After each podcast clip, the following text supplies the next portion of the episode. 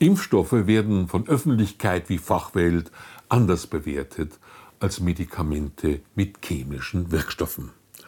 Da Menschen ganz unterschiedlich auf eine Arznei reagieren und Nebenwirkungen tunlichst vermieden werden sollen, ist es Aufgabe des Arztes für den jeweiligen Patienten, ein geeignetes Medikament auszuwählen und die Pillen in einer angepassten Dosis zu verordnen.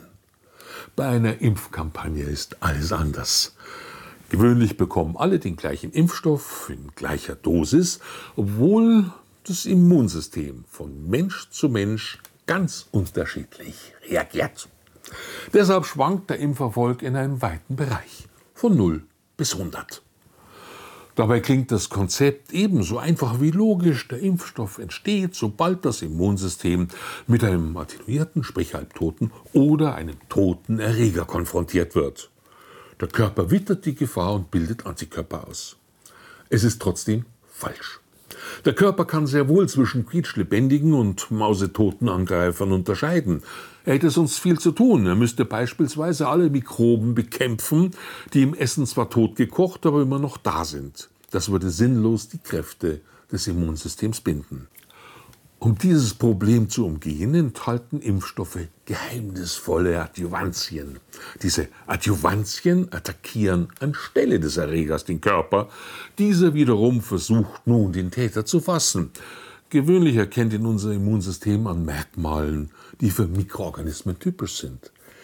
In Ermangelung eines lebenden Angreifers gibt es sich dann zur Not mit einer Todvakzine zufrieden und bildet eine spezifische Immunität aus mal mehr, mal weniger. Betrachten wir diese geheimnisvollen Provokateure ein wenig näher.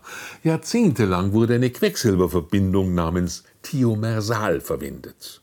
Den Impflingen wurde vorgegaukelt, es handelt sich nur um einen Konservierungsstoff. Leider wurde bei Kindern der WHO-Grenzwert für Quecksilber mit wenigen Impfdosen überschritten.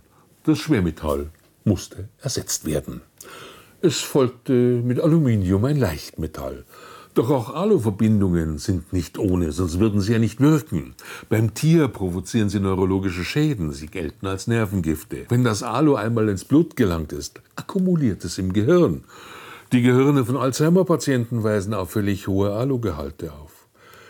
Im Falle des Impfens wird aber aus Tierversuchen abgeleitet, dass das Milligramm Aluminium pro Impfdosis für den Impfling harmlos ist. Sollte sich diese Auffassung als falsch erweisen, werden die Folgen zum Glück erst nach Jahrzehnten spürbar. Bis heute ist unklar, wie Aluminium als Impfverstärker wirkt. Da das Immunsystem in der frühen Kindheit programmiert wird, befürchten Immunologen, dies könnte zugleich Allergien und Asthma provozieren. Im Mausmodell gelingt das übrigens problemlos. Darüber hinaus haben zahlreiche Untersuchungen, wie US-Pharmakologen schreiben, ich zitiere, einen Anstieg der Gesamtzahl an Allergien und an Lebensmittelallergien bei Kindern nach Erhalt von aluminiumhaltigen Impfstoffen gezeigt. Die Palette der Adjuvantien wächst ständig. Beliebt sind neben Aluminium vor allem Mineralöle, dann das sogenannte Freundsadjuvans und Squalin. Befremdlich wirkt, dass auch diese Adjuvantien eine zweite weniger bekannte Aufgabe haben. Ich zitiere die Injektion sowohl des klassischen Freundsadjuvans als auch von Mineralöl ohne Mykobakterien und reinen Hilfsstoffen wie Squalin führt bei vielen Rattenstämmen zu einer schweren Arthritis. So eine Publikation aus 2001. Heute lassen sich zumindest im Tierversuch mit Impfadjuvantien weitere Autoimmunleiden wie systemischer Lupus, das Jögren-Syndrom oder Hashimoto reproduzieren. Die Entstehung der Autoimmunität nach der Impfung, schreiben Immunologen aus Spanien und Israel, ich zitiere weiter, wurde in vielen Fallberichten und Fallserien beschrieben. Jeden Tag gibt es mehr Belege dafür, dass diese Beziehung mehr als nur zufällig ist. Beim Menschen können Hilfsstoffe unspezifische konstitutionelle, muskuloskeletale oder neurologische Krankheitsbilder hervorrufen. Zitat Ende. Es sind eben nicht nur mit einem leichtfertigen Verzicht auf eine Impfung Risiken verbunden, sondern auch mit einem gedankenlosen Umgang mit Impfstoffen. Es heißt, die Impfung sei ja nur ein kleiner Pieks. Was stellen sich die Leute an? Der kleine Pieks sieht aus der Perspektive eines Kindes womöglich ein wenig anders aus. Es ist ein körperlicher Eingriff, der angezeigt sei, um im Falle eines Falles womöglich das Leben anderer Menschen zu retten. Ein hehres Ziel. Wenn dies Konsens ist, dann hoffe ich, dass niemand auf die glorreiche Idee kommt, die Logik bis zum bitteren Ende weiterzuspinnen. Man könnte doch mit den frischen Organen einer einzigen gesunden Person gleich ein halbes Dutzend Menschenleben retten, oder? Als Opfer für die Gemeinschaft.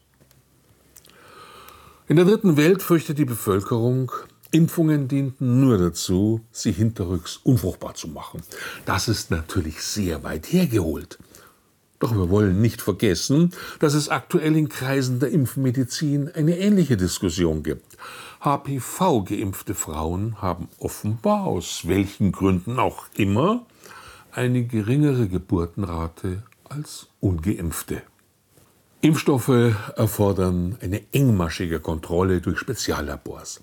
Wenn ein Hersteller verfälschte Serien liefert oder Bioterroristen diese quasi als trojanisches Pferd für andere Viren nutzen, können die Folgen verheerend sein. Die Schriftstellerin Isabel Allende hat diesen Stoff in ihrem Roman Die Stadt der wilden Geister gestaltet. Ähnliche Sorgen bewegen wohl auch die Behörden. Das Paul-Ehrlich-Institut erklärte nach der Auswertung tausender Kontrollen, dass trotz der hohen Standards der Impfhersteller eine staatliche Chargenprüfung auch weiterhin unverzichtbar sei. Was aber, wenn diese Prüfung ausfällt, weil schnell viel Impfstoff benötigt wird oder qualifizierte Mitarbeiter gerade nicht verfügbar sind? Können wir uns darauf verlassen, dass Impfstoffe, deren Herstellung heikel ist, dass Serien aus Billiglohnländern stets sicher sind und nichts anderes enthalten als das, was auf der Verpackung steht?